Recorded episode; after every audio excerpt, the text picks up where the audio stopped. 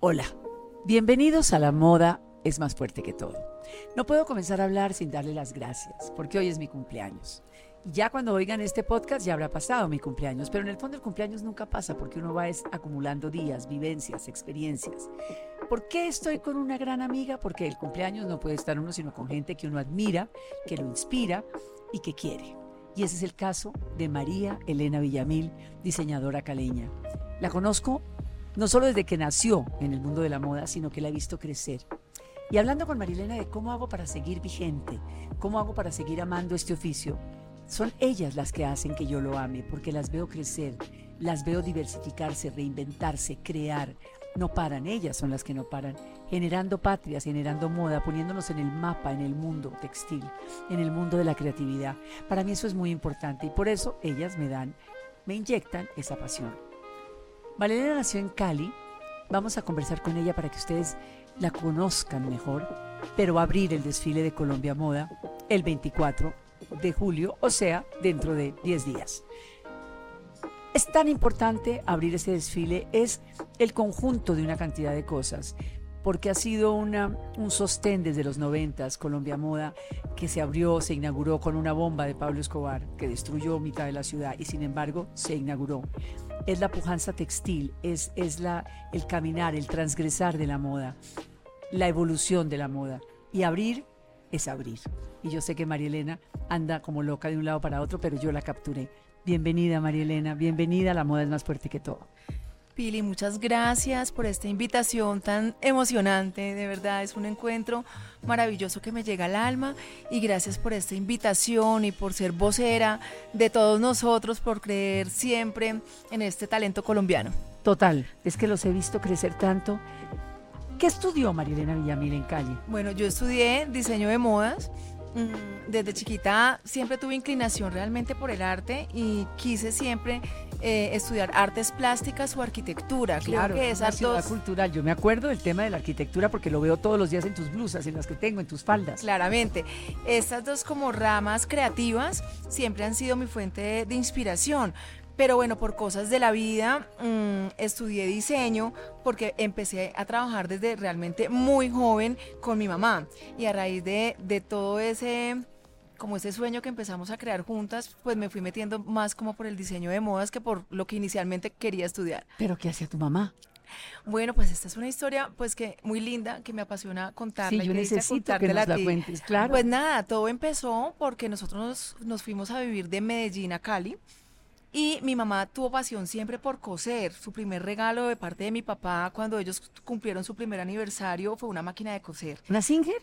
Pues sí, claro, Entonces mi mamá, toda la vida, yo la vi desde, desde pequeña, coser, nos hacía la ropa y coser y coser por su pasión y su hobby hacia, hacia la costura.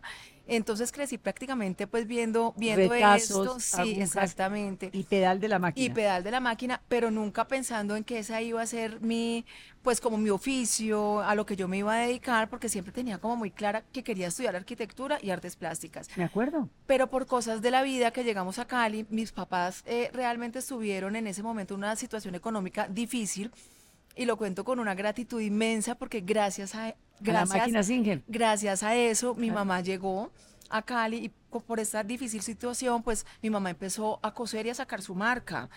Pero cuando yo estaba muy chiquita en el colegio, porque estudié los dos últimos años en Cali, mi mamá me hacía la ropa. Entonces todas mis amiguitas del colegio pues me decían la paisa, la paisa se viste divino, la paisa esto, la paisa lo Claro. Entonces le dije un día a mi mamá y a mi papá, tenía, no sé, 17 años yo quiero sacar mi línea. Mi papá pegó el grito a cielo, pero ¿cómo así usted es una niñita? Y yo ¿Cuál línea? ¿Qué pasa? Gradúese sí, primero. exactamente. ¿Cómo? Y mi mamá muy bella, siempre creyendo en, en mí, dijo, bueno, hagámosle. Y yo me acuerdo, Pilar, hicimos una pequeña colección, yo no sé cuántas piezas, lo único que me acuerdo es que la pusimos en la habitación de nuestra casa. No y invité a todas mis amiguitas en mi habitación y encima de la cama encima de la cama en el lechero, en todas partes es súper bonito y vendí todo ¿cómo y se yo llamaba me la marca? Que, que me gané 40 mil pesos no, estamos hablando, mejor dicho, en, de Bárbaras Naciones. Óyeme, ¿cómo así? ¿Y qué eran? Eh, ¿Falditas? era, eh, mira, yo estaba como en esa época, eran los años 80, bueno, es que yo ya llevo 35 años, imagínate en esto, y era, era una época más de maximalismo que del minimalismo que fue después Claro, depurándose. 80s en- era la- el exceso de todo. Sí, entonces yo hacía en jean lo yo cogía las telas de jean, las desteñía o las piezas las desteñía con límpido en una ponchera en mi No, casa. Y como me ha gustado pues tanto pintar, yo les hacía después brochazos con pinturas, las pintaba, las intervenía con taches y así fue que nació Imagínense Mariana el índigo, imagínense los brochazos con taches, imagínense las aplicaciones y estoy, al oírte, estoy sintiendo y viendo a Barroco, a Eulalia y a Olga Piedradita en Medellín. Claramente, Era la misma eh, época, era la que misma aplicaban época. retazos de encaje y lo de pegaban. encajes, en Sí, gobelinos, tengo, tengo. gobelinos. Claro, era esa misma Y época. era muy, muy, muy barroco, es exactamente barroco. ese es el concepto. Y bueno, así inicié y posteriormente yo seguí pues empecinada que quiero sacar mi línea, que quiero sacar mi línea y literalmente pues mi mamá dijo, listo, sigamos con tu línea, se dio cuenta de que de verdad pues no sé, la parte creativa estaba gustando Claro. y Pili, empecé a los 18 años, fundé mi empresa con mi mamá. Eso me parece es- lo más espectacular y estoy segura que la mayoría de la gente que nos está viendo no sabía esta historia. Pero por eso es esa pasión, porque hay raíz, porque hay legado, porque hay tradición, porque hay memoria. Exactamente, entonces esa historia, pues ni te quiero decir, de la mano de mi mamá construimos nuestra empresa, pasamos por momentos complicados, momentos bellísimos, momentos felices, entonces hoy en día mi mamá ya, digamos, no está vinculada trabajando literalmente con nosotros, pero ella va Pero a todas las mucho, pruebas, pero va claro. a las pruebas. Ahorita en esta prueba de Colombia Moda, ¿De verdad? ella va a estar allá porque no hay nada más lindo. Como tenemos empleadas de 26, 27, Ay, no, 28 con años. No. conocen a mi mamá y, y no- el, el amor hacia mi mamá es increíble porque es una mujer ¿Cómo se llama? muy bella? Nora.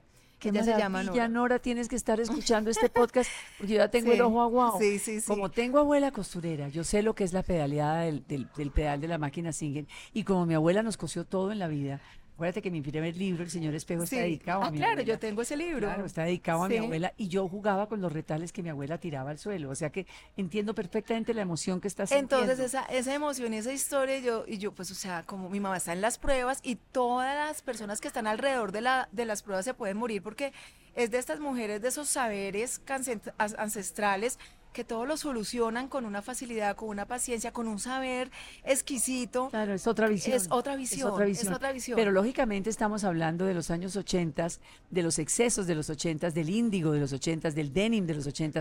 Pero ¿en qué momento María Elena Villamil? Porque si algo la diferencia a ella es su minimalismo, su pureza, su limpieza de corte y de caída de las prendas. ¿En qué momento te volviste minimal? Porque tuvo que haber habido un viaje, un hombre, un amor, una, un desamor, no tengo ni idea. ¿Qué pasó para que llegáramos del Sí, barroco al esto minimal? fue como una depuración del estilo increíble, incluso de mi mismo estilo personal, porque Porque tú eres Por- minimal. exactamente, Claro. porque yo me acuerdo que en esa época estaba yo tan chiquita, pues 18 años, y te acuerdas, uno se maquillaba y No, era pues como la sombra azul, las las pestañas, pestañas, todo. era un- los aretes No, gigantes. Saturday Night Fever. Eh, todo, Totalmente. Entonces yo no sé en qué momento, pues en la medida que, no sé, que fui encontrando como ese estilo, como ese sello, como lo que realmente era yo en mi esencia. Y, y realmente fue rápido, digamos, toda esa corriente más barroca y más maximalista fue Desapareció. desapareció y poco a poco fui encontrando pues el Bueno, los minimalismo. 90 la- fueron la- minimales, ¿no? Sí, Los exactamente. creo 90 que- llegaron a limpiar los 80. y yo siento que, pues, por claro. supuesto, me, me tuve una gran influencia también en los noventas y en Calvin Klein y, todo esto, Armani Claro. y, y todo esto que era, y yo pienso que pues me influyó muchísimo ver todas estas, pues estos diseñadores con este estilo, me El arte yo. sartorial y la pureza del, del de la caída y, corrígeme si estoy diciendo algo que no sentiste, el empoderamiento femenino. Porque en los 90 la mujer entendió que si se vestía con un toxido, con un enterizo, con un vestido, pantalón, chaqueta, pantalón y ojalá chaleco, la mujer andrógina era la mujer que estaba triunfando, que Sí, fue la de San Laurent, que comenzó realmente, comenzó en, el 76 con su smoking, pero Sí. se canalizó en los 90. en los noventas, que sigue siendo hoy en día pues supremamente vigente y a mí me encanta, me encanta ese,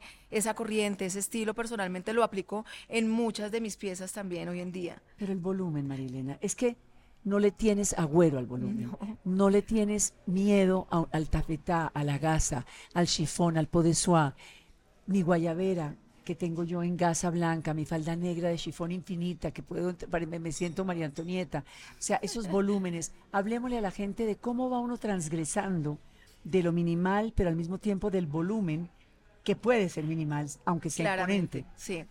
Sí, eh, digamos que toda esa onda, yo no sé, creería que podemos estar hablando de unos 15 años atrás, en que empezó como, como este como empoderamiento con los patrones y empecé yo ya como a sentir que realmente y desde que lo estaba estudiando me gusta mucho el patronaje.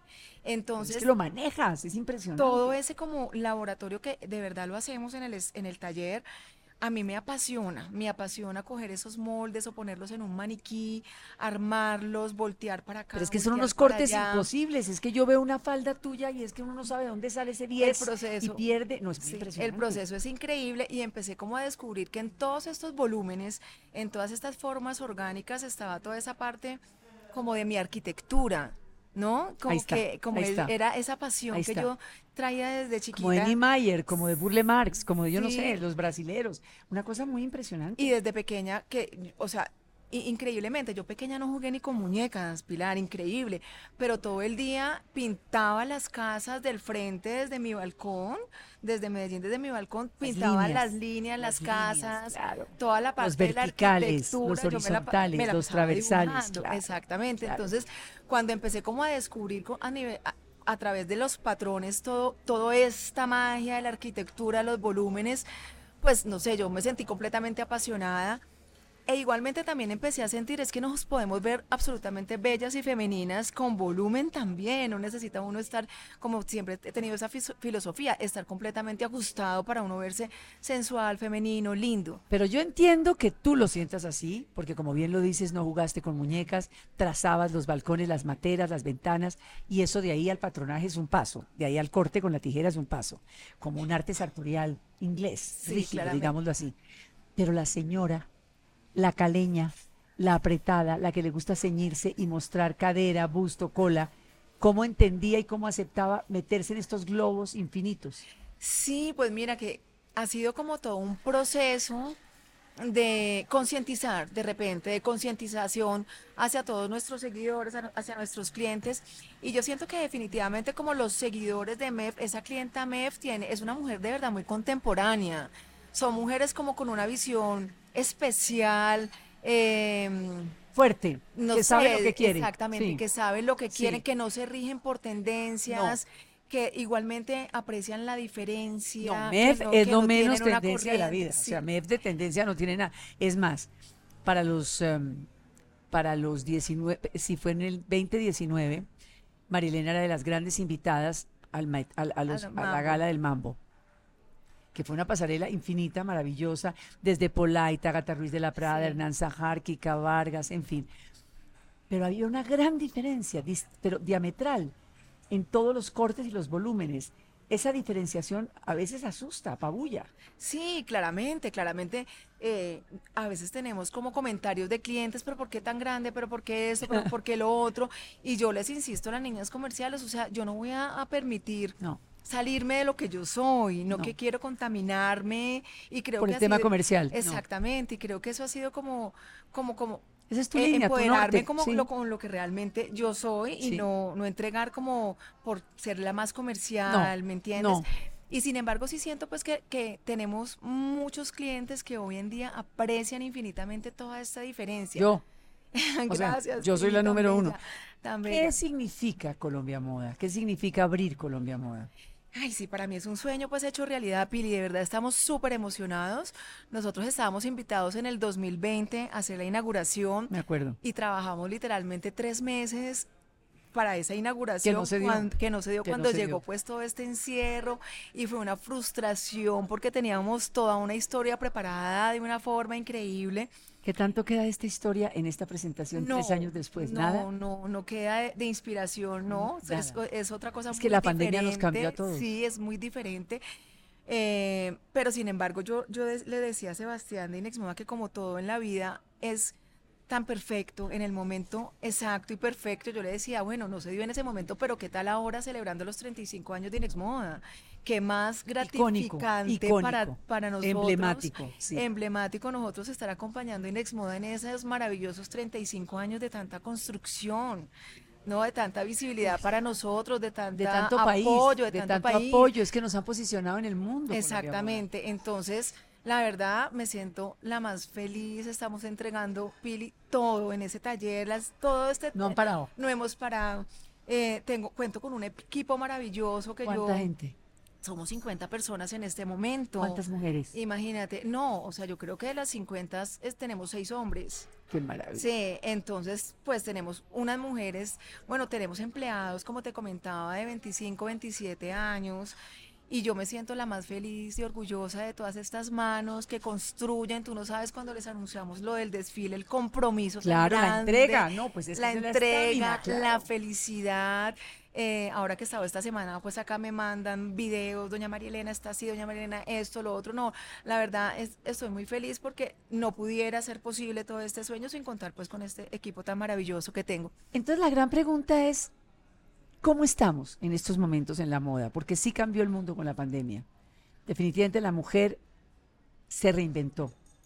Yo diría que se relajó porque estuvo confinada, porque le cambió la existencia a hombres y mujeres y niños y perros y gatos a todo el mundo, pero la moda cambió. ¿Qué tanto cambió, Marilena?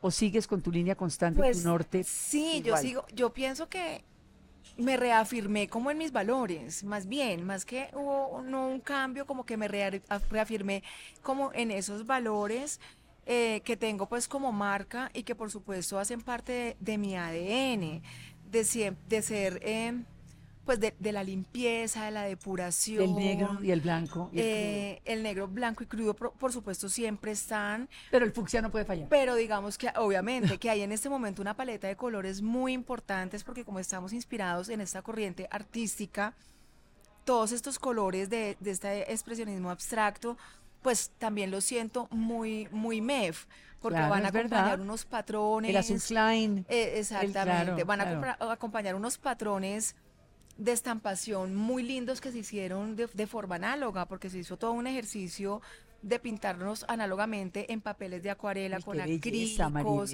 Es un trabajo especialísimo. Tengo una chica, bueno, mi equipo creativo es muy bello porque siempre trato de, contratar Gente joven. Gente joven, por supuesto, pero con, con arte, con influencia en el arte, que hayan estudiado artes plásticas, por, por mi influencia. Claro. Entonces tengo pues dentro de lo que se hizo con una chica, con Nati, se hizo pues todo este proceso de, estas pinturas análogas. Y qué bonito. Los papeles de acuarela, un ejercicio divino. Y posteriormente se llevó a digitalizarlo. Ella misma los digitaliza y los imprimimos en nuestras bases. Y es un trabajo que cuando lo veas se ve el papel de acuarela impreso en la tela, se ve la textura de la pintura entonces, la verdad, hace la diferencia. No, pero es una creatividad infinita y es un esfuerzo enorme. Es, un trabajo muy bello. tenemos que contarle a toda la gente que nos está escuchando que una pasarela dura de 12 a 15 minutos máximo, pero es una ópera prima. Es la historia del diseñador que la tiene que contar completica y que se juega la vida en esos 15 Tal cual, minutos. Pero luego, entonces queda la fuerza y todo lo que le metieron al alma, que de verdad es todo. Porque es que se mete todo con la pasión más grande y es que no es solamente pues sacar, conceptualizar la colección, hacerla, producirla, sino es todo lo que hay detrás. Cada modelo. Con cada modelo, la, pues no sé, cosas, detalles como la música, la puesta en escena, que todo tiene que tener una coherencia. La producción, todo tiene que coordinar. Todo, es como el amor, es una cantidad de momentos que lo llevan a uno a un final feliz. Claramente. Yo quería traerles a ustedes a María Elena. Ella es infinita. Podríamos sentarnos aquí y seguir y seguir conversando. Yo la quería homenajear porque de verdad se lo merece. 35 años de labor ininterrumpida porque sé que siguió trabajando durante la pandemia, dibujando y, y cortando y haciendo sus cosas. Pero lo de Colombia Moda, pues por eso va a estar aquí y por eso ustedes la van a sentir. Y yo creo que después de escucharnos la van a sentir más cerca teníamos que tener a María Elena. Gracias por venir a La Moda es más fuerte que todo. A ti, a ti, Pili. Gracias infinitas, qué emocionante. Gracias.